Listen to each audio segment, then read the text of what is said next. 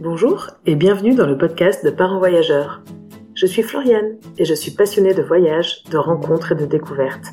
Dans ce podcast, je donne la parole à des familles de voyageurs. Qu'elles soient expatriées, nomades, tour du mondistes ou simples touristes, nous explorons ensemble les différentes facettes du voyage en famille.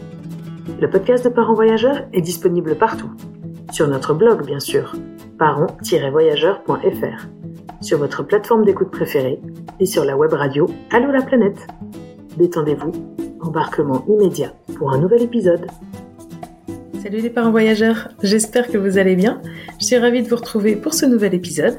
Et comme promis la dernière fois, nous accueillons aujourd'hui Elodie pour la deuxième partie de leur séjour euh, en Afrique. Donc rappelez-vous, Elodie et Guillaume ont deux enfants, Simon et Adam. Ils sont franco-australiens, les enfants sont nés en Australie et depuis le Covid, Elodie et Guillaume et euh, leur petite famille sont nomades sur les routes d'Australie. Oui, mais l'Australie c'est bien, mais il se trouve que euh, ces quatre-là ont la bougeotte et ont décidé de découvrir le monde, et donc ils s'engagent dans un mode de vie six mois en Australie, nomade, euh, six mois à découvrir une nouvelle région du monde, et donc là j'avais interviewé Elodie sur euh, leurs six mois passés en Afrique. Elle nous a déjà raconté dans l'épisode précédent, donc le numéro 128, leurs deux premiers mois, un mois en Afrique du Sud, un mois en Namibie, et il nous reste la suite euh, du voyage à écouter, une aventure euh, pleine de rebondissements. Elodie va nous parler ici de bénévolat en famille, de mode de transport un petit peu insolite en Afrique. Allez, j'en dis pas plus, place à l'épisode avec Elodie. Je vous souhaite une belle écoute. Alors après la Namibie, quelle a été votre, euh, votre aventure suivante? Alors la Namibie, on savait qu'on rendait la, voiture à, la frontière du, Botswana, euh, donc on a fait toute la, bande de Caprivi et tout ça, encore plein d'animaux et des hippos et des, et des rencontres, euh, des rencontres incroyables. Euh, la rencontre avec le peuple San, enfin vraiment la, Namibie a été très très forte en rencontres et en émotions. Et une fois qu'on a rendu la, voiture, bah, à partir de là, le voyage c'est un petit peu, on était à mi mi décembre à peu près. Le voyage c'est un petit peu fait au jour le jour parce qu'on avait plus rien de prévu. On savait qu'on voulait rejoindre la Tanzanie, mais que pour ça, il fallait traverser la Zambie. Et une, quand on a rendu la voiture, on a pris une chambre d'hôtel dans, un, dans une auberge de jeunesse ne sachant pas de quoi demain euh, était fait. Donc euh, c'est une autre partie du voyage qui est assez, euh, qui est qui est complètement différente des deux des deux mois qu'on vient de, de, vivre parce qu'on est au jour le jour. Donc on a fait les chutes les chutes Victoria, entre la frontière entre le Zimbabwe et, la, et la Zambie. Euh, et puis après, on s'est dit bon, il faut qu'on traverse la, Zambie. Notre idée, c'est qu'on voulait prendre le train. On voulait prendre le train, euh, le Tanzar, qui traverse en fait la Zambie et la Tanzanie. Mais, mais pour ça, impossible de trouver une information sur place euh, de où est-ce qu'on réserve notre billet de train, à quelle heure il est le train? Et quel, jour on, peut prendre le train? Donc euh, ça a été euh, deux trois jours à l'auberge de jeunesse un petit peu en limbo parce que euh, bah on était là, on était bloqué là et on n'arrivait pas à savoir comment on allait traverser le, pays. Au final, on nous dit qu'il faut qu'on atteigne Lusaka euh, en Zambie. Donc, euh, pour, euh, on voulait arrêter de louer des voitures et on voulait vivre de manière un petit peu plus locale. Donc, on décide de traverser la Zambie jusqu'à Lusaka par un bus, un bus, un bus local.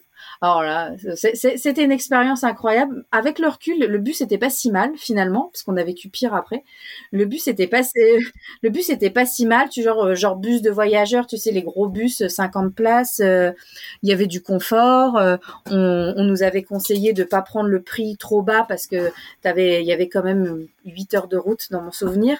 Donc on a pris un bus, voilà, un bus sympa on met bon, on se retrouve dans un bus en 8 heures, 8 heures de, route, euh, les seuls blancs euh, dans le bus, à rien comprendre de ce qui se passe autour de nous parce que personne ne parle anglais, parce que on parle pas la, langue, la langue locale, et à se laisser porter euh, comme ça dans le bus.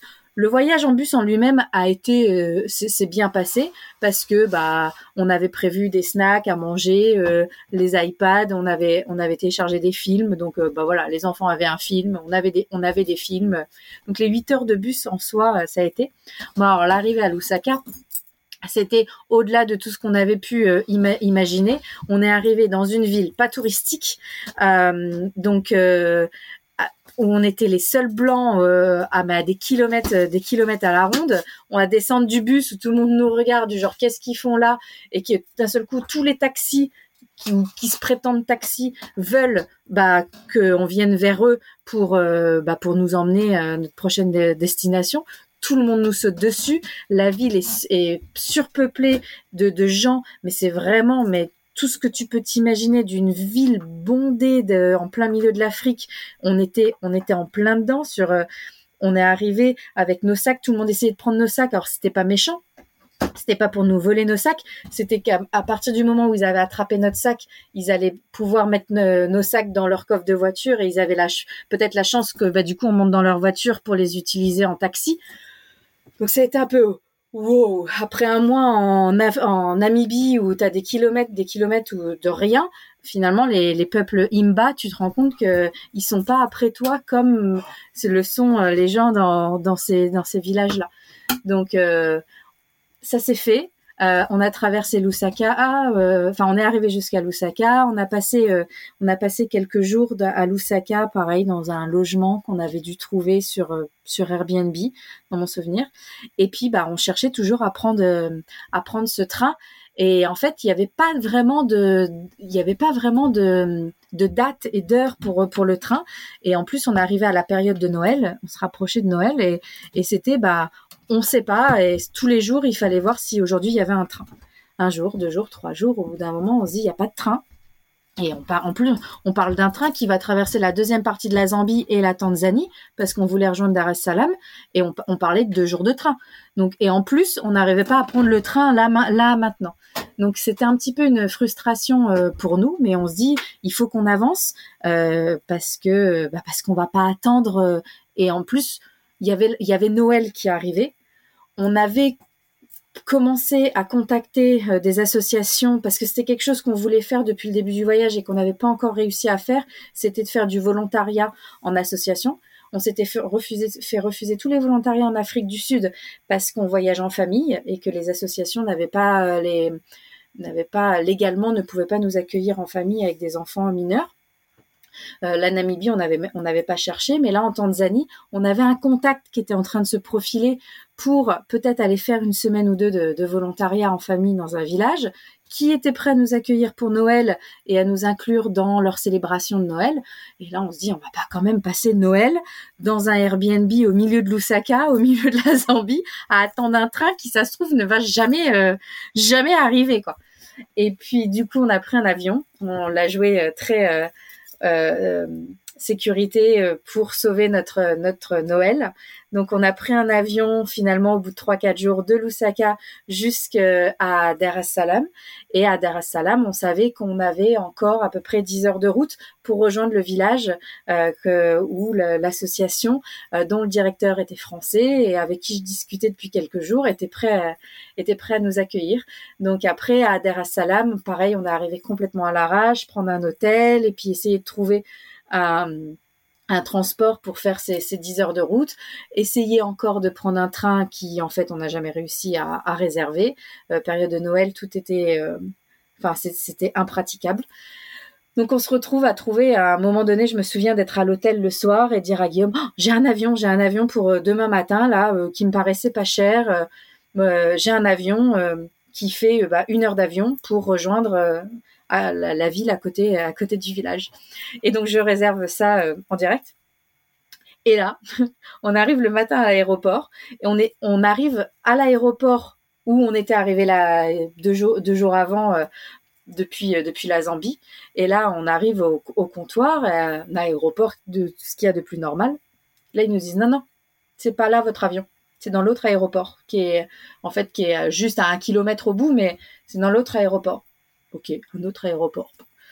On prend un taxi, on arrive à trouver un taxi sur place, enfin sur le parking de l'aéroport pour faire le kilomètre euh, avec nos sacs et pour nous, emmener euh, pour nous emmener là-bas. Euh, à chaque fois c'est une aventure hein, parce que même prendre un taxi, il faut négocier le prix, il faut. Mais bon. et on arrive dans ce deuxième aéroport et là on arrive devant un hangar Et là, on se regardait avec Guillaume, on dit qu'est-ce qu'on a fait? Qu'est-ce qu'on a réservé? On arrive devant quelque chose qui, pourrait peut-être potentiellement ressembler à un aéroport, mais qui n'a rien du tout d'un aéroport comme nous, on l'a dans notre esprit.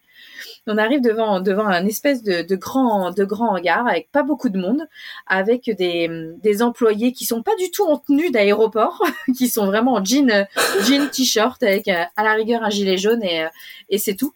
Et, euh, et là, on arrive et, je me dis c'est pas possible, il y a une erreur. Le taxi nous a induit en erreur et j'arrive et j'ai bah on prend l'avion, on a notre réservation. Euh, je lui montre notre réservation. Oui oui oui madame, euh, c'est là. Euh, faut il s'est aller au comptoir là-bas pour vous enregistrer. On se regarde, on avance. tu, tu y vas et tu sais pas pourquoi tu y vas. Tu tous tes repères, tu sais, s'écroulent et tombent et et on mhm. arrive au comptoir d'enregistrement. Euh, L'ordinateur marchait pas. Elle nous fait des tampons à la main. tout était manuel. Elle avait la, ce qui, elle devait être une hôtesse, tu vois. Elle, elle avait pas d'uniforme. Elle avait pas de. Et, et là, d'un seul coup, on a dit oui, oui, c'est bon, votre avion, il va être à l'heure et tout. Il est là derrière. Euh, ok. Et euh, et là, elle, elle, elle sort de, de, son comptoir, puis elle nous prend nos sacs. Je dis, qu'est-ce que vous faites? Bah, J'emmène vos, vos sacs dans l'avion. Et puis elle était un peu gênée, tu sais que on lui demande ce qu'elle fait. Hmm. Mais pourquoi elle emmène le sac dans Il n'y a pas de tapis roulant là qui emmène le sac dans l'avion. Euh. Il y a une petite étiquette, non, madame, c'est ça, avec le petite étiquette avec mon nom et quelque chose. on avait que deux, deux sacs. On, a voyagé léger en Afrique. On a voyagé seulement avec deux, deux gros sacs de, de rando pour nous quatre. Donc bah elle part avec nos deux sacs. Euh, on avait nos sacs à dos avec toutes les affaires de valeur, les les l'appareil photo, l'ordinateur, enfin tu vois tout ça qu'on gardait qu'on gardait avec nous. Et on la voit partir avec nos sacs. Elle avait elle avait nos deux sacs de rando euh, deux comme ça c'est surréel. Et elle, elle, nous dit voilà vous allez là dans la salle d'attente. Et on arrive dans une toute petite salle d'attente où je compte on est 12 quoi on est 12 dans la salle d'attente. J'ai mis, sont Ah, il y avait d'autres gens quand Il y avait d'autres gens qui sont arrivés, qui avaient l'air tout aussi perplexes que nous, pour certains, euh, de, par, par couple, que, de, que des couples, ou des gens seuls qui avaient l'air euh, d'être très dans leur élément et qui savaient ce qu'ils faisaient. Et, euh, et, là, je regarde, je Guillaume, mais on est 12, ils sont où les gens? Ils sont les gens de l'avion. Et d'un seul coup, il y a quelqu'un qui ouvre une porte et qui nous dit, euh, venez mesdames et messieurs, euh, votre avion est là. Et là, j'ai 12 on est 12. et là, on est les, on est les 12. Donc vous, déjà, vous étiez 4. Oui, en plus. Donc on est 12 à sortir. On suit le, le, monsieur là qu'on on comprend qu'on doit, qu'on doit suivre. Et en fait, on arrive. Et là, d'un seul coup, au détour d'un pylône, Guillaume, il me dit, oh la vache, t'as bouqué dans un Cessna. Donc un Cessna, c'est un avion 12 places un Cessna, c'est un mm. tout petit, un tout petit avion. Et là, euh, je, je, je suis pas prête. je suis pas, pas, pas, là, pas comme ça, pas en Afrique, pas, pas, pas, pas, pas, pas, pas prévu, tu vois. je, ah, je, je me souviens de, je me décompose en me disant, les enfants ravis. Alors eux, il y a rien qui pouvait les arrêter. Eh ben, eux, aucun problème. Hein. Et là, on, on monte dans, dans, un avion où faut baisser la tête pour, euh, pour passer euh, la porte, où tu mets ton, ton sac à dos dans, dans un filet qui est au, fond, fond de l'avion. Donc euh, là, la première réflexion de Simon, 7 ans, il n'y a pas de télé. lui, qui est habitué à prendre les avions, tu sais, internationaux avec chacun sa télé. Maman, il n'y a pas de télé. non, il n'y a pas de télé, mais il n'y a pas de WC non plus, t'as vu? Il n'y a pas de WC, il n'y a pas de télé, il n'y a pas d'hôtesse, il n'y a pas de service on était 12 et là Adam il me dit oh, c'est trop bien on est assis juste derrière le pilote et effectivement tu as le pilote et le copilote et tu as les 12 places derrière. Et on était assis juste derrière le pilote et le et le copilote. Et là euh, je je sais pas je j'ai un moment de flotte euh, Guillaume a un sourire du genre euh, bon bah une aventure de plus en Afrique tu vois. Et mm. les enfants sont au taquet. Et moi j'ai un moment de flottement où je, je me dis peut-être notre vie va s'arrêter là. je, je, suis, pas, je suis pas ah hyper. Vraiment, tu ah bah, pas hyper. Pourtant, on a l'habitude de voyager. On prend beaucoup euh, l'avion depuis. Ça fait 10, enfin 12 ans qu'on est expat en, en, Australie, donc les allers-retours Australie-France, euh, les voyages. Mais mais là, le côté petit avion, tu vois, je sais pas pourquoi, mais il y a un truc. Je suis pas en panique. Euh, je, je fais pas une crise de panique. J'ai pas une crise d'anxiété qui monte. J'ai juste un moment de flottement à me dire qu'est-ce qu'on fait là, quoi? Et si, si on veut partir, c'est maintenant. Mais tu vois, mon mari et mes enfants n'ont pas l'air de vouloir partir. Les, les gens ont l'air confiants d'être mm. là. Tu pars pas. Enfin, et euh, le seul truc qui me rassure, c'est qu'il fait beau. C'est qu'il fait beau et que le ciel est dégagé. Et j'ai à Guillaume, j'espère que le ciel est aussi dégagé. Je, je savais qu'on avait une heure de vol. J'espère que le ciel il est aussi dégagé pendant pendant une heure. Au final, été une expérience incroyable. On a eu un vol qui s'est hyper bien passé, décollage, vol, atterrissage, euh, enfin super super. Euh, au final, on a eu une expérience qu'on aurait pu payer une fortune si euh, on avait décidé de le faire. Tu sais que comme il existe des survols de, de certains endroits oui. où là au final on, avait on avait je sais plus combien on avait payé mais c'était pas exorbitant on avait dû payer 200 300 dollars pour pour nous quatre pour rejoindre la notre destination suivante. Et au final on est arrivé dans un Cessna quoi. Et, et on est arrivé à l'aéroport et le où tu arrives à l'aéroport, dans, dans, un aéroport tout aussi petit que, que celui euh, du départ. On est arrivé au pied du, du Kilimandjaro, on a survolé le Kilimandjaro euh, et on est arrivé au pied du, du Kilimandjaro et t'es les 12 à sortir de, de l'avion et puis euh, et puis bah tu, limite c'est toi qui vas sortir ton sac des soutes. Enfin, tu vois les mecs qui sortent les sacs des soutes, qui mettent ça dans un dans un gros caddie euh, et puis qui te suivent et puis euh, à 50 mètres t'as une grande table et ils posent les sacs et on est les 12 à prendre nos sacs et à partir quoi. Et, euh, et au final, euh, et là tu dis, bienvenue en Tanzanie. ça c'est la suite, euh, la suite de, l'aventure quoi. Et on le savait pas encore, mais du coup, on était déjà notre troisième mois, quasiment trois mois de, de, voyage. Et on avait dans l'idée de passer ces deux semaines de, de volontariat en, en Tanzanie au pied du Kilimandjaro. On devait après aller passer euh, trois semaines à Zanzibar, retrouver mes parents qui arrivaient de France euh, pour euh, trois semaines de vacances avec nous. Et l'idée, c'était qu'on parte après au Mozambique ou qu'à un moment donné, on se pose la question de rentrer en Australie. vu qu'on n'avait toujours pas de mm. billet de retour, on était au, jour le jour. Sauf qu'on savait pas, c'est qu'en arrivant dans ce village-là, bah, finalement, on n'en repartirait pas et que finalement, on y a passé trois mois et, et que ça a été, je pense, l'expérience de notre vie au jour d'aujourd'hui. Ouais, ouais, incroyable. Mais alors, euh, juste avant que tu nous racontes quand même cette expérience euh, complètement euh, dingue, et, et d'ailleurs c'est cette expérience qui m'a qui m'a fait dire il faut qu'on il faut qu'on réinvite Elodie sur sur le podcast. Donc j'ai très hâte de que, tu nous racontes ça. Il n'y a pas quand même un moment où vous avez pris un train? Si, si, si. On a on a pris un train quand il a fallu il a fallu rejoindre Dar es Salaam pour retrouver mes parents. Donc ah en fait, au, bout, au bout, de deux semaines de, au bout de deux semaines de, de volontariat dans, dans ce village-là que je vais raconter, on savait que deux semaines après, on retrouvait mes parents donc euh, à à Dar es Salaam et enfin pour euh, après aller à Zanzibar euh, ensemble. Et et du coup, on a on a on, on s'est accroché à cette idée de on va le faire ce train. et donc on a fait ce train deux semaines après. Et donc c'est un train voilà qui est censé mettre 10 heures. Je me souviens plus des détails mais dans mon souvenir, on a mis, euh, on a mis 18 heures ou 19 heures de, de train et on s'est retrouvé. Euh, mais c'était une expérience incroyable parce que finalement, voilà, on a, on a voulu l'expérience train en, Afrique et on l'a fait à voyager, euh, bah voilà, être les, les seuls, les seuls blancs, à voyager qu'avec des locaux, à payer trois, trois fois rien par rapport à nos repères à nous, trois fois rien notre euh, billet de train.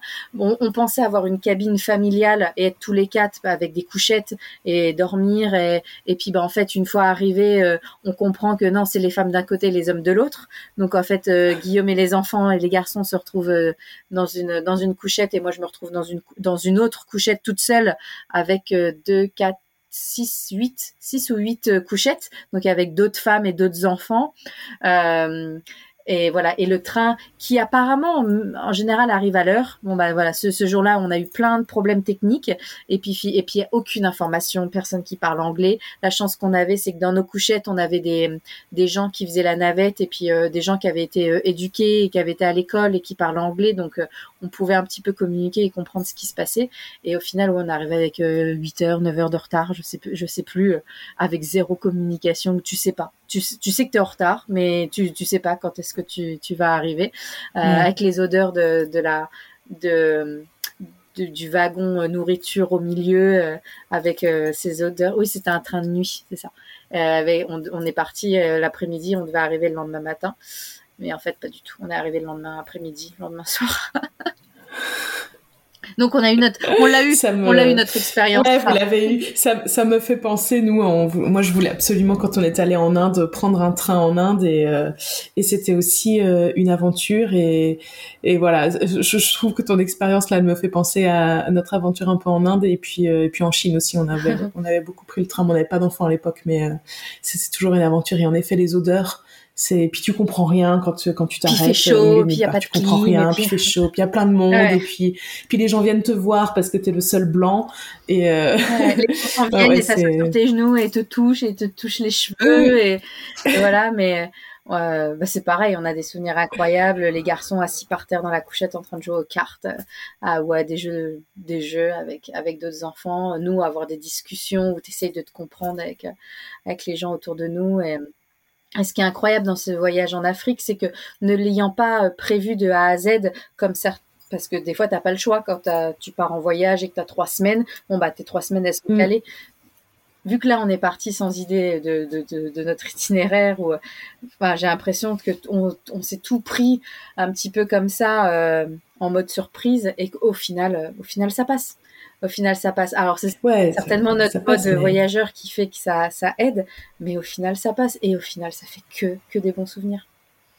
Même si mm. on rigolait pas trop après 8 heures de retard de, de, train, on en avait un peu marre, mais Non, mais bien sûr, mais à toutes les expériences, en fait, c'est vrai que, enfin, pas à toutes les expériences, mais ça arrive quand même assez régulièrement quand tu sors tellement de ta zone de confort, tu te confrontes à un choc culturel aussi grand, euh, t'apprécies pas tout sur le moment, quoi. Il y, a des choses quand même, ça saoule, t'en, t'en, as marre de pas comprendre aussi ce qui se passe. Moi, souvent, c'est ça qui mm. me qui me fatigue euh, à un plus haut point, c'est que je comprends pas. Ça m'énerve de pas comprendre, mais, euh, mais bon après, en effet, c'est, c'est des expériences de vie qui sont incroyables et comme quand tu, quand tu t'en rappelles après ou juste une fois que c'est terminé, tu sais que c'est ça vraiment euh, le cœur du voyage et c'est ça qui te fait les plus beaux souvenirs quoi. Donc, bah, de toute façon, c'est c'est euh, ce, ce, pouvoir de, de, se détacher à un moment de donner du, mm. du, du, moment présent et de ne pas vouloir tout contrôler, de pas vouloir tout comprendre, ça fait partie du voyage. Il faut juste se, laisser porter, faire confiance.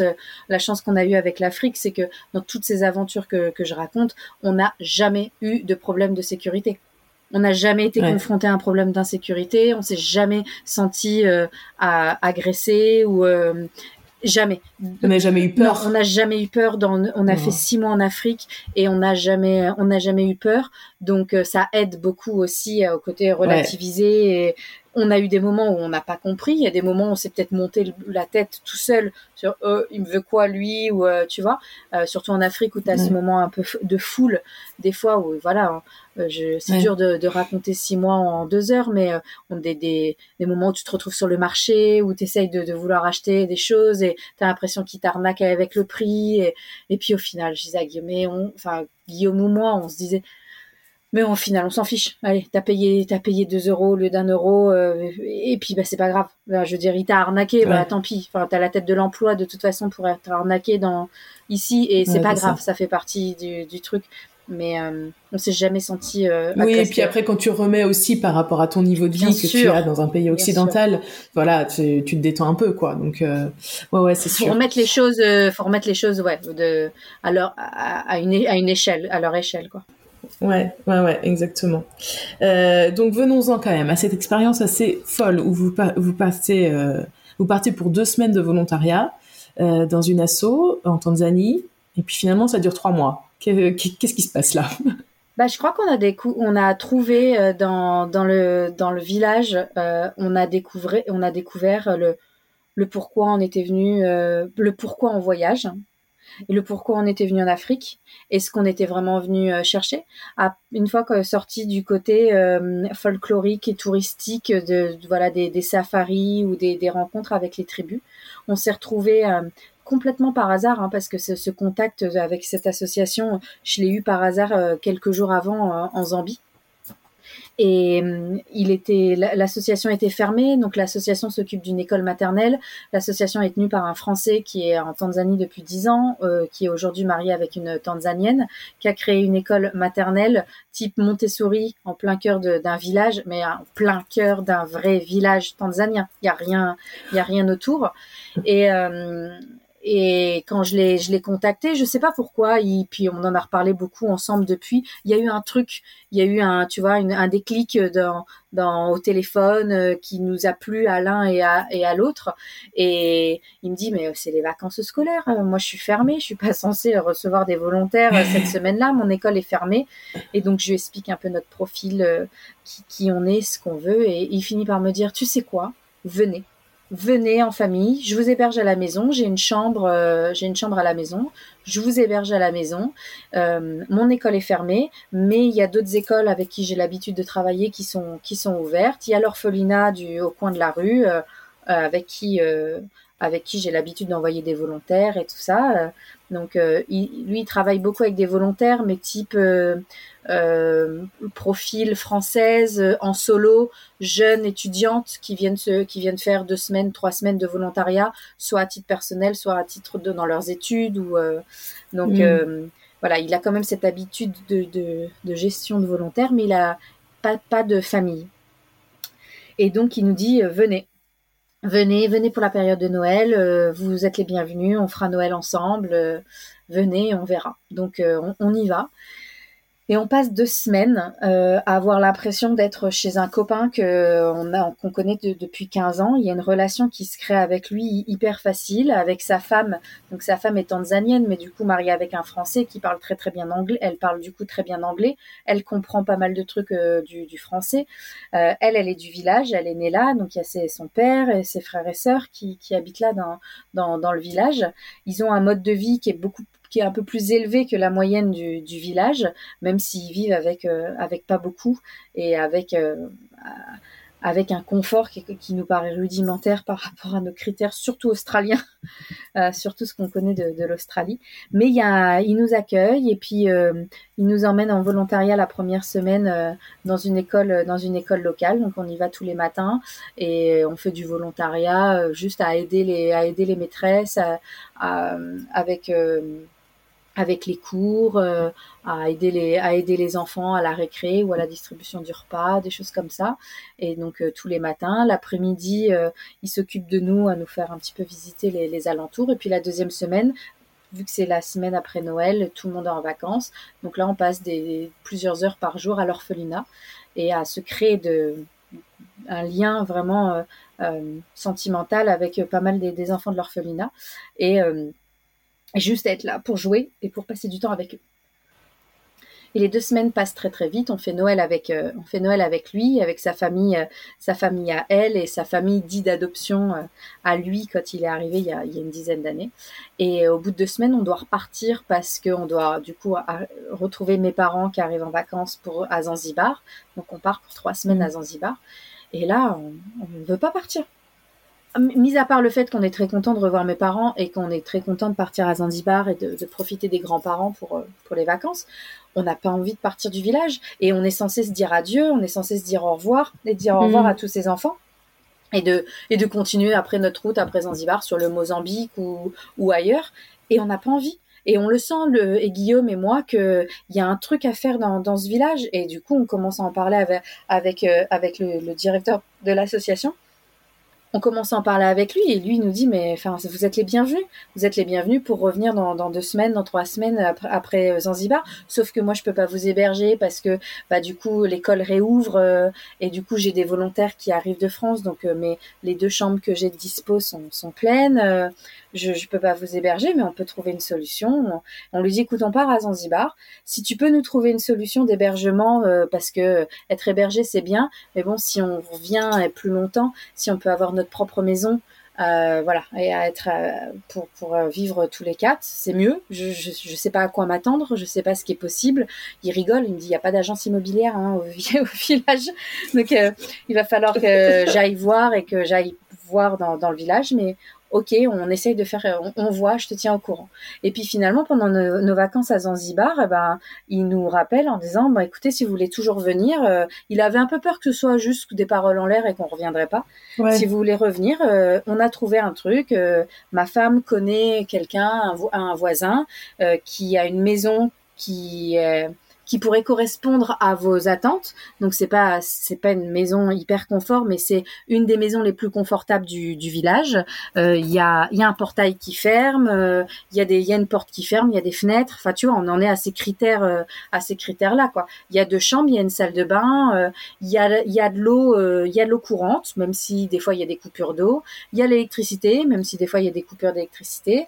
Mais voilà, il y a il y a le il y a ce qu'il vous faut.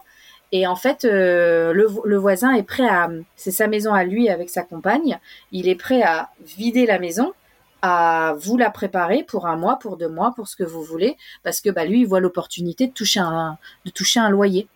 Hmm. J'ai ok, euh, pas de problème. Euh, j'ai le loyer, c'est combien? Et là, il me sort un loyer à genre, je crois que c'était 200 dollars, donc on doit être à 150 euros, 150 euros par mois. Il me dit, bon, il a un peu de besoin financier en ce moment, donc il espère que c'est pas trop haut. Ça va aller. 150 euros pour le mois, euh, ça, va aller. Et donc on lui dit ok, on, revient. Donc euh, après les, trois semaines de vacances à, Zanzibar, vraiment en mode vacances euh, farniente et, découverte touristique avec avec papy et mamie, euh, et ben nous voilà repartis euh, directement euh, au village avec bah, l'intention d'y rester pour les deux prochains mois, parce que du coup ça nous pousse jusqu'à la fin de notre visa tanzanien. Donc d'y rester pour les, les, deux les deux prochains mois. Et, et en fait on a vécu, j'ai l'impression d'y avoir vécu un an au village quand on quand on y repense, parce que bah, du coup, on a fait ces deux semaines et demie plus ces, ces deux mois. Et, on a vécu au cœur du village. Il nous avait proposé des maisons euh, sur la colline qui, où tous les expats vivent. Et on a dit non, non, non, on voulait pas vivre sur la colline des expats, on voulait vivre au village. Donc on se retrouve au village, la seule famille blanche au village, avec deux enfants, euh, deux garçons qui à l'époque avaient les cheveux longs jusqu'aux épaules, donc deux blondinés aux cheveux longs, là où tous les enfants, filles compris, ont les cheveux rasés. Euh, et on, se retrouve à habiter une maison où en l'espace de quelques heures, quelques jours, tout le monde sait qu'on est là. Quand je dis tout le monde, c'est les enfants principalement. Le matin, on a, une quinzaine d'enfants qui viennent frapper à la porte pour venir chercher Adam et Simon, pour venir jouer au ballon euh, dans, la rue. Et puis, bah, voilà commence, comment commence notre, vie un petit peu dans le village. Et, c'est marrant parce que on s'est jamais senti, euh, on s'est toujours senti comme à la maison. À partir du moment où on est arrivé dans cette maison le, couple qui nous louait la maison avait fait un travail incroyable de tout nettoyer, de tout ranger pour nous, nous laisser les meubles dont on avait besoin pour nous laisser une maison euh, complètement habitable, deux grands lits, euh, un, un, fauteuil, une table basse. Enfin, on avait le strict minimum pour pour vivre. La vaisselle, strict minimum pour vivre. Tout ce qui nous manquait, euh, le, le, le, copain de l'association du coup nous avait aidé à nous à nous il nous avait donné, prêté des choses, de la vaisselle et tout pour pas qu'on ait à acheter euh, trop de choses. Et en fait, on s'est tout de suite senti à la maison. Et on est tout de suite arrivé avec un projet de dire, euh, OK, on veut aller à l'école tous les matins, on veut faire du volontariat tous les matins, on veut mettre un, truc en place à l'orphelinat. J'avais commencé à donner des cours de français pendant les vacances de Noël, donc j'ai voulu vraiment mettre quelque chose en place. Et en fait, les, jours ont passé très très. Nos enfants ont demandé à s'ils pouvaient faire euh, l'expérience école, euh, eux qui n'avaient pas été à l'école depuis plus de deux ans. Donc on les a inscrits dans une école. On nous avait déconseillé l'école euh, publique du village parce que bah, l'école publique, le châtiment corporel est encore autorisé en Tanzanie. Donc on nous avait dit tu veux pas mettre tes enfants en école publique, 80 élèves par classe. Euh. donc les écoles publiques, c'est des écoles avec lesquelles on a travaillé dans notre euh, dans nos projets de, volontariat beaucoup, mais on n'y a pas mis nos enfants. Mais on a mis nos enfants dans une école privée, pas la top top du top où il y avait que des, des, expats. On a mis vraiment dans le milieu, tu vois. On a trouvé une école privée dans, dans le milieu.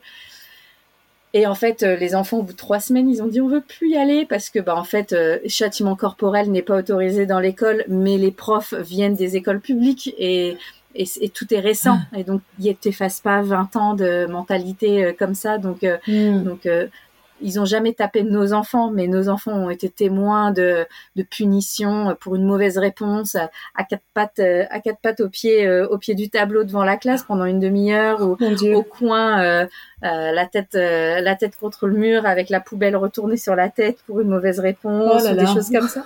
Donc au bout de trois semaines, ils ont mis trois semaines à verbaliser quand même ce qui les dérange à l'école et on a dit ok, c'est pas grave. Vous avez le droit de sortir de l'école si vous voulez. Euh, L'expérience école a été, euh, on en rigole aujourd'hui, mais a été très, euh, très, très dur pour eux parce que c'était tellement à l'opposé de ce qui, bah, de nos, nos, éducations australiennes ou enfin mm. occidentales, tu vois. Mais euh, à côté de ça, on a passé voilà deux mois d'immersion euh, à travailler euh, euh, main dans la main avec l'association, à mettre des projets en place, à aider l'association à se développer parce qu'on a pu lui apporter toute notre expertise euh, bah, professionnelle, d'entrepreneur, euh, de marketing de, de, ces dernières années. Donc on a pu avancer sur des projets avec lui. Il est dans un projet de construction d'école pour construire, lever des fonds et construire une école. on a fait du volontariat tous les matins on a fait des heures à l'orphelinat, on a fait des rencontres incroyables et, aujourd'hui encore, tu vois, on est rentré depuis le, mois de mars et euh, aujourd'hui encore, quand je regarde les photos et les vidéos, on pleure on pleure parce que c'était euh, humainement, ça a été euh, une expérience, euh, une expérience folle. Et on a souvent l'impression que nous, en tant qu'occidentaux, on arrive en Afrique et qu'on a beaucoup à leur apprendre et qu'on a beaucoup à leur donner. Et oui, effectivement, on leur a donné des choses parce que on est arrivé avec nos moyens financiers, on est arrivé avec nos capacités financières, on peut lever des fonds, on peut payer des soins médicaux, on peut, on peut payer des fournitures scolaires. Mais au final, c'est eux qui nous ont appris le plus. Ils nous ont pris par euh, la modestie, euh, par le minimalisme, par le bonheur simple, euh, par cette vie avec trois fois rien au cœur du, village. On parle d'un village avec des maisons avec quatre murs et un toit. Certaines maisons n'ont pas de fenêtres, n'ont pas de porte. on parle de, de, gens qui se lèvent le matin et qui vont travailler et leur seul objectif de la journée, c'est d'aller ramasser 3, 4 euros, 5 euros pour la journée pour, pour payer le repas pour la famille pour le jour, la journée d'après. Et le lendemain matin, on se lève et on va travailler pour ramener 5 euros pour, euh, ou, ou, 1 euro même pour, euh, pour payer le repas pour euh, la journée, la journée d'après. Et, et c'est des gens qui, malgré les difficultés qu'ils ont, aussi nombreuses qu'elles peuvent être et qu'on peut les imaginer, hein, parce que c'est des, des, difficultés financières, des difficultés d'éducation, de santé, c'est des gens qui ont le sourire, c'est des gens qui nous accueillent chez eux pour euh, nous inviter à boire le thé. Et tu arrives dans des maisons où il y a rien. Ils vivent dans une pièce à cinq, euh, et es là et tu c'est eux qui t'invitent. C'est eux qui t'invitent et qui insistent pour euh, t'offrir le thé. Et on aurait pu vivre en Tanzanie. je pense qu'on était à deux doigts de renouveler notre visa. Il y a eu un truc dont on va parler après, mais il y a eu un événement dans notre, dans notre famille qui a fait qu'on a pris la décision qu'on pouvait pas rester plus, euh, plus longtemps. Mais, mais je, je pense qu'on était à deux doigts de renouveler notre visa pour, euh, pour faire trois mois de plus et, et pour continuer cette expérience parce que, bah parce que la Tanzanie, elle nous aura marqué, euh, elle nous aura marqué à jamais. Et puis au final, on a vécu des choses et on a mis en place des choses là-bas qui répondent tellement à nos valeurs, euh, malgré la, vie confortable qu'on a à l'autre bout, à l'autre bout du monde, et, et que on continue de travailler main dans la main avec la Tanzanie aujourd'hui, quasiment au quotidien. Et donc euh, la Tanzanie nous aura changé, nous aura apporté énormément et n'est pas prêt de sortir de notre vie, euh, de notre vie de famille. Et, comment les, les enfants, donc bon, ils ont été trois semaines à l'école, mais sinon comment ils ont trouvé leur place dans, dans ce projet de volontariat que vous, vous, vous, viviez? On comprend que vous avez fait pas mal de choses euh, euh, pour l'école, pour l'orphelinat, etc. Donc vous vous étiez occupé, actif, avec des activités d'adultes. Comment, euh, comment les enfants ils ont trouvé leur place dans cette expérience? Euh, Il y a eu plusieurs phases dans, l'expérience Tanzanie pour les enfants. Euh, au début, ils ont suivi les, les, yeux, les yeux fermés. Comme je disais, ils ont eu cette facilité de rencontre avec voilà un ballon et c'est parti, on joue, on arrive à l'école, on arrive à l'orphelinat, on est copains avec tout le monde, on fait de la corde à sauter, on fait du foot ils ont une relation hyper facile. Ils étaient contents parce qu'ils avaient l'impression d'avoir des, bah, des copains au quotidien. On, voyage mhm. parfois euh, beaucoup plus que en, en tout cas pour la Tanzanie, beaucoup plus qu'en Afrique du Sud ou en Namibie, où on n'a pas rencontré des gens tu vois, euh, tous les tous les jours. Là, d'un seul coup, de vivre dans un village, d'avoir une vraie routine, euh, parce que des vrais repères et une vraie répétition euh, du, du, du, quotidien, ils voyaient les mêmes. Ouais, il y a un quotidien qui ah s'installe. Ils ont beaucoup aimé. Ils ont beaucoup aimé au début d'avoir euh, bah d'avoir des copains, d'avoir des têtes qu'ils connaissaient, d'avoir des petites euh, routines du genre oui mais lui il m'a dit qu'il sortait de l'école à telle heure et qu'il serait là euh, au, au, terrain vague à 3 heures pour jouer au foot. Je veux y aller. ok, on va au terrain vague à 3 heures pour jouer au foot. et donc ils ont beaucoup apprécié ça. Au bout d'un moment, il y a eu quand même un moment où ils ont pris un peu de recul et eux-mêmes ont commencé à être un petit peu submergés par euh, l'intensité de, des relations et par euh, la sollicitation, parce que c'est tout. Enfin, on parle de deux enfants, deux blondinés, peau blanche, cheveux longs, euh, deux garçons qui, dès qu'ils sortent de la maison, se font sauter dessus par 15 ou 20 gamins tout le monde les connaît dans le village, tout le monde les appelle par leur prénom, des enfants qu'ils ont jamais vus, mais parce que l'information, elle a eu le temps de passer. Tu vois, Adam Simon, Adam Simon. Au début, ça les fait rire. Au bout d'un moment, c'est mais comment ils nous connaissent? Mais pourquoi? Mais, mais je le connais pas lui. Donc ils ont eu un peu un moment donné de wow. Euh, tu vois, cette sollicitation. Euh, c'est un peu trop, beaucoup trop. Le fait qu'on leur demande 15 fois par jour s'ils sont des filles, s'ils sont des filles parce qu'ils ont les cheveux longs et pourquoi ils ont les cheveux longs. Adam, un jour, à un moment donné, il dit à une fille, je te demande à toi pourquoi tu as les cheveux rasés. Euh. Alors, bah, la gamine, elle rigole. Bon, Adam, il rigole, puis hop, il passe à autre chose, tu vois. Et... Donc, il y, a cette balance quotidienne où c'est des enfants. Ils ont l'innocence d'enfants. mais il y a au bout d'un l'expérience école leur a les a drainés en, énergie. Ils ont voulu donner, donner, donner tous les jours. Ils ont essayé d'y retourner et finalement c'était trop, euh, c'était trop pour eux. Et ils, ont peut-être qu'on a, on n'a pas, peut-être au final ils sont pas traumatisés aujourd'hui, mais peut-être qu'on aurait pu réagir avant, tu vois, si on avait compris avant ce qui se passe à l'école. Mais bon, ils ont, ils ont mis un petit peu de temps avec euh, à le, à le formaliser, à le formuler.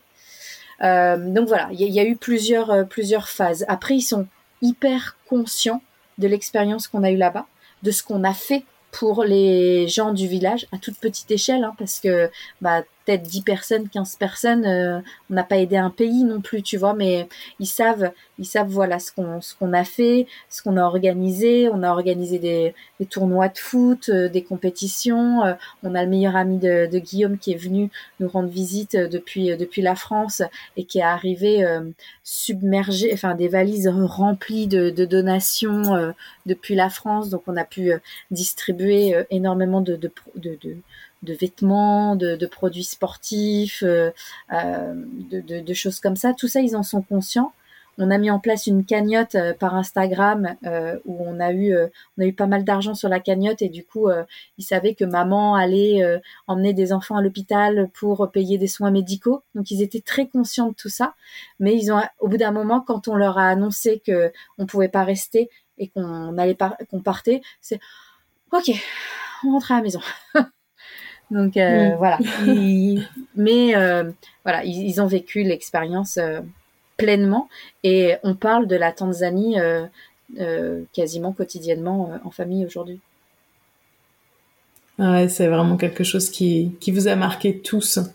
Euh, du coup, est-ce que après ça, vous êtes directement entré en, enfin, le projet, c'était plus le Mozambique, c'était euh, c'était l'Australie? Alors, euh, ça faisait déjà quasiment six mois qu'on était en, en, en Afrique, ah et avec l'idée de au début de, de peut-être continuer ou l'idée qui commençait à émerger de de renouveler notre visa.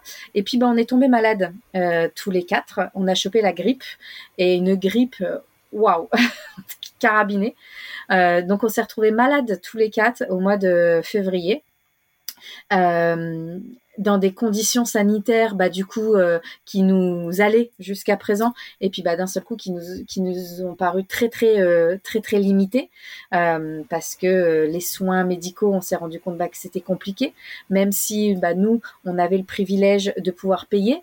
Donc on n'allait pas à l'hôpital public là où j'emmenais les enfants pour qui on payait les frais mmh. médicaux et voilà, on a des expériences euh, de mon point de vue à moi, catastrophique dans les hôpitaux publics. Mais nous, on avait le privilège bah, de pouvoir se payer les soins en clinique privée et d'aller d'emmener nos enfants, enfin d'aller tous les quatre en clinique privée. Mais il y avait quand même un, voilà, on, est, on est tombé malade pendant 15 jours. Et là, euh, je crois qu'on a, on a eu peut-être la, la, la, première limite, tu vois, du voyage, de se dire, elle est où la limite? On est tous les quatre. On est au fin fond de nulle part, au fin fond d'un voyage, euh, d'un village en Tanzanie. On est à 10 heures de, Dar es Salaam, enfin, on est à 10 heures d'une grande ville.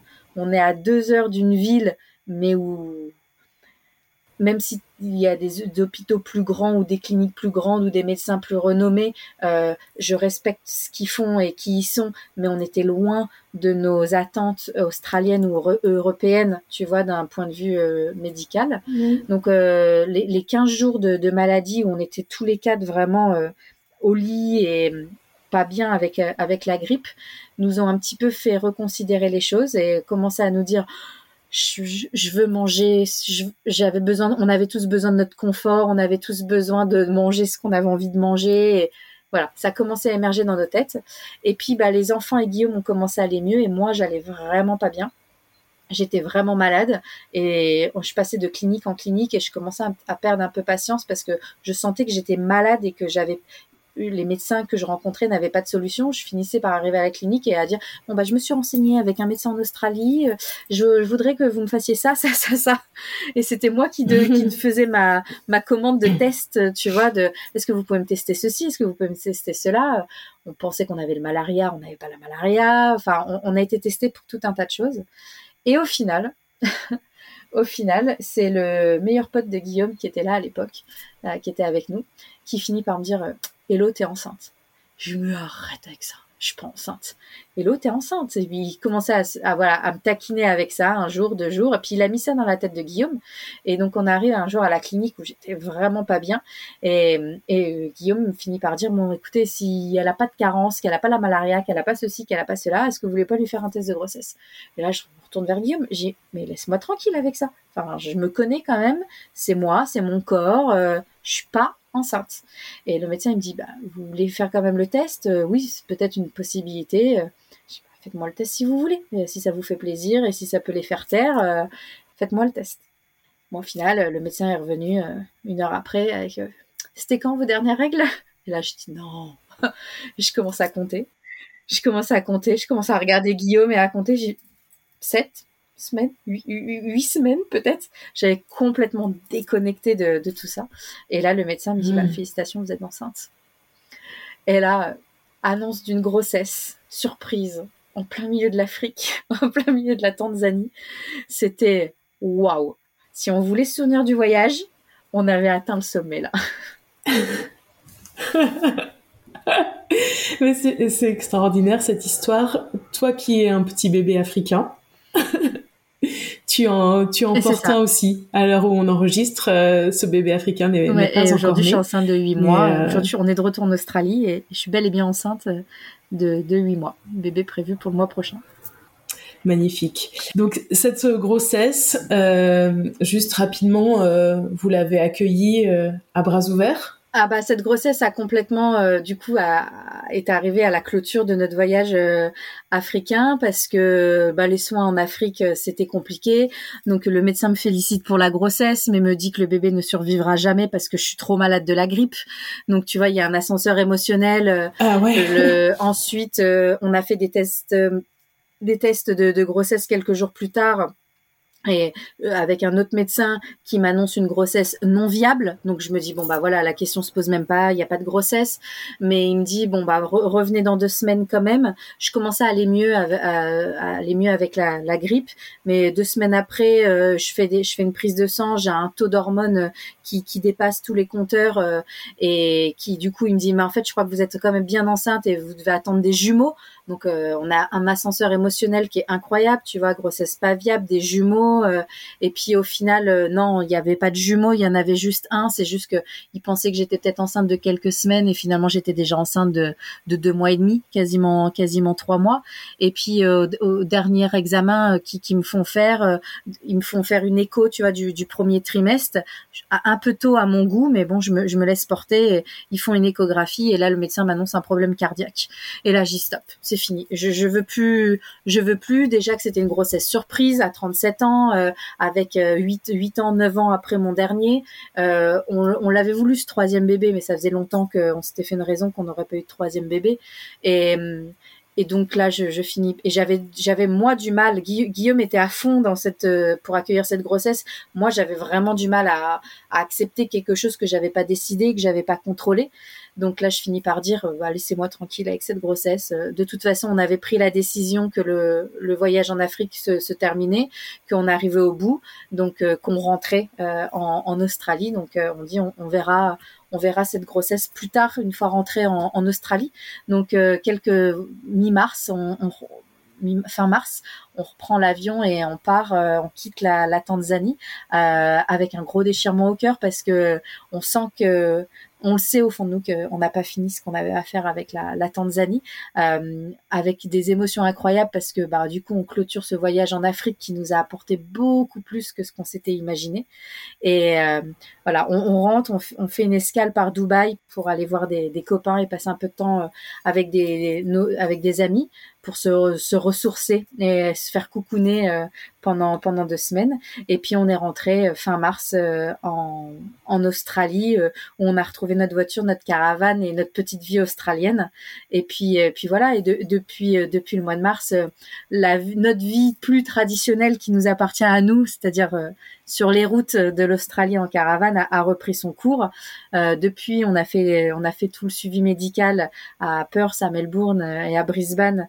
Donc euh, au fur et à mesure des mois euh, sur la route et finalement cette grossesse se passe très très bien. Il n'y a jamais eu de problème cardiaque et il n'y a jamais eu de jumeaux et, et voilà et, cette grossesse se passe bien.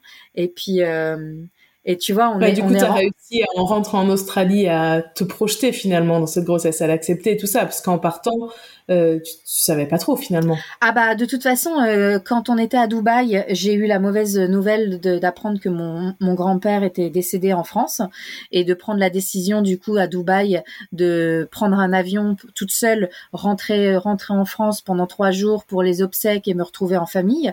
Euh, J'étais enceinte de trois mois. Je devais être enceinte de 12 semaines, quasiment 13 semaines. Euh, je, n'ai, je suis rentrée en France pendant trois jours. J'ai dit à personne que j'étais enceinte. Je, je, je, je, savais, je pouvais pas. Je, De mm. toute façon, les circonstances du décès, des obsèques, de tout ça n'étaient pas les meilleures pour annoncer une grossesse. Et de toute façon, dans ma tête, j'étais pas prête. Je, j'avais voilà, j'avais cette grossesse qui était mise entre parenthèses. Oui, peut-être que j'étais enceinte. Pourtant, ça commençait à se voir, le ventre commençait à vraiment grossir, et voilà, et je l'ai pas annoncé. Donc, il a fallu vraiment rentrer en Australie et euh, avoir les premiers rendez-vous euh, médicaux en Australie pour savoir que tout allait bien. Et finalement, je dis, on a annoncé la grossesse à nos familles. Je devais être enceinte de quatre mois, quatre mois et demi.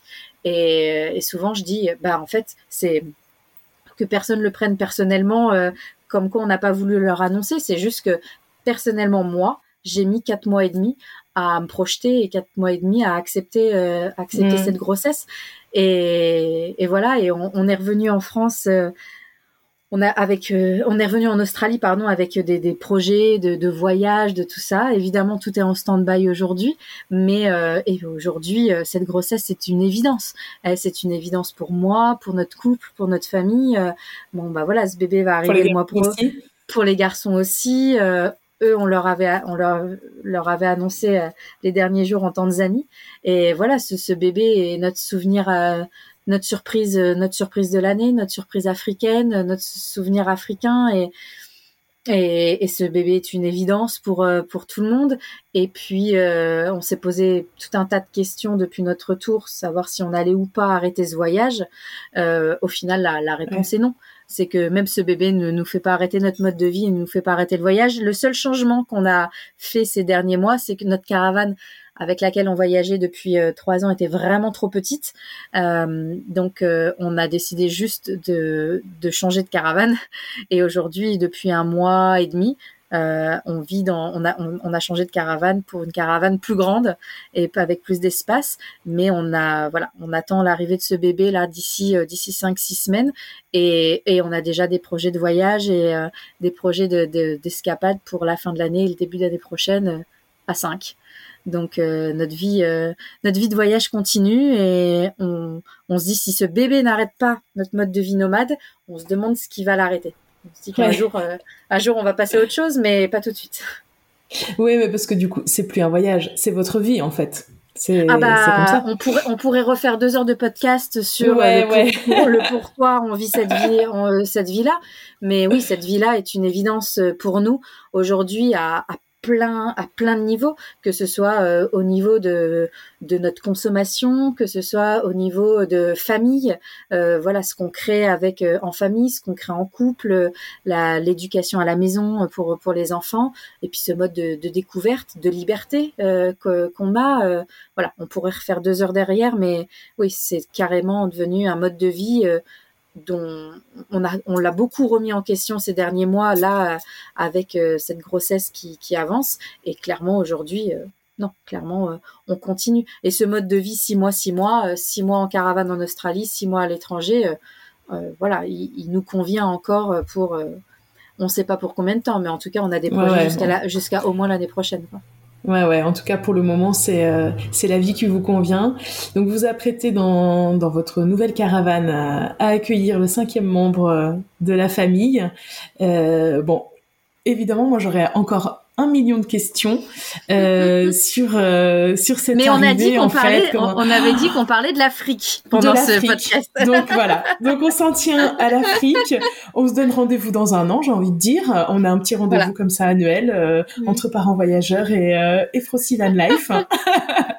Et donc, bon, de toute façon, je remettrai euh, ton contact Instagram évidemment dans les notes de l'épisode. Donc, euh, Frosty Van Life euh, sur Insta.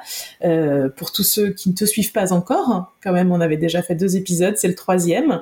Et, puis, surtout, pour ceux qui veulent, qui se posent la question de, de voyager en, en Afrique, voilà, si je pouvais conclure là-dessus, c'est parce qu'on vient de passer deux heures à parler de l'Afrique. Ouais. Mais go, mais allez-y. Enfin, si l'Afrique c'est pas fait pour tout le monde, mais comme certains pays d'Asie ou d'Amérique. Enfin, voilà, chacun a ses, a, ses attentes de, de, voyage et a ses rêves de, de voyage. Si l'Afrique fait est sur votre liste, mais n'hésitez pas à y aller, euh, que ce soit euh, en solo, en couple ou en famille. Enfin, allez-y mm. parce que c'est une expérience incroyable, hyper enrichissante, unique, inoubliable.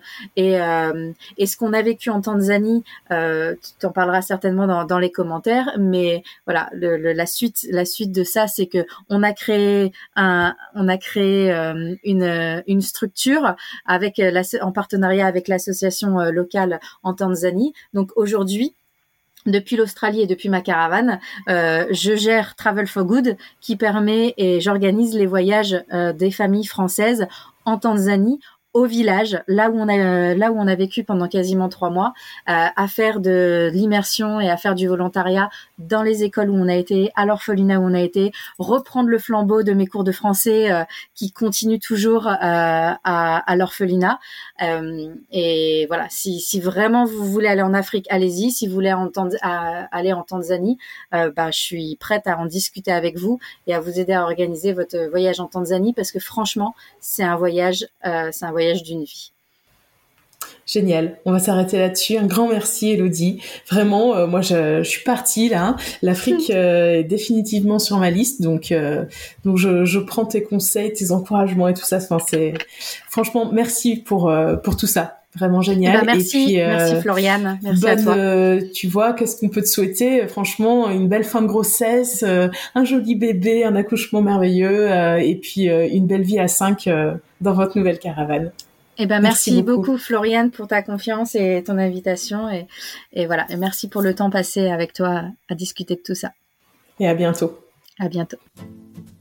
J'espère que cet épisode vous a plu, cette deuxième partie, un petit peu dingo quand même, avec euh, ces deux mois et demi, presque trois mois d'immersion dans un village en Tanzanie.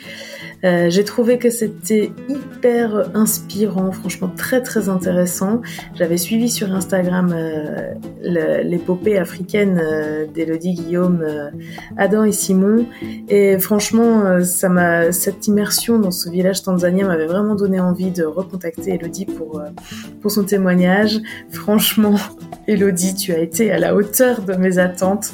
Quelle aventure L'aventure en train, le Cessna, euh, l'immersion à l'école, les enfants qui retournent à l'école, et puis tout le super travail que vous avez fait et que vous continuez à faire euh, pour cet assaut dans ce village tanzanien.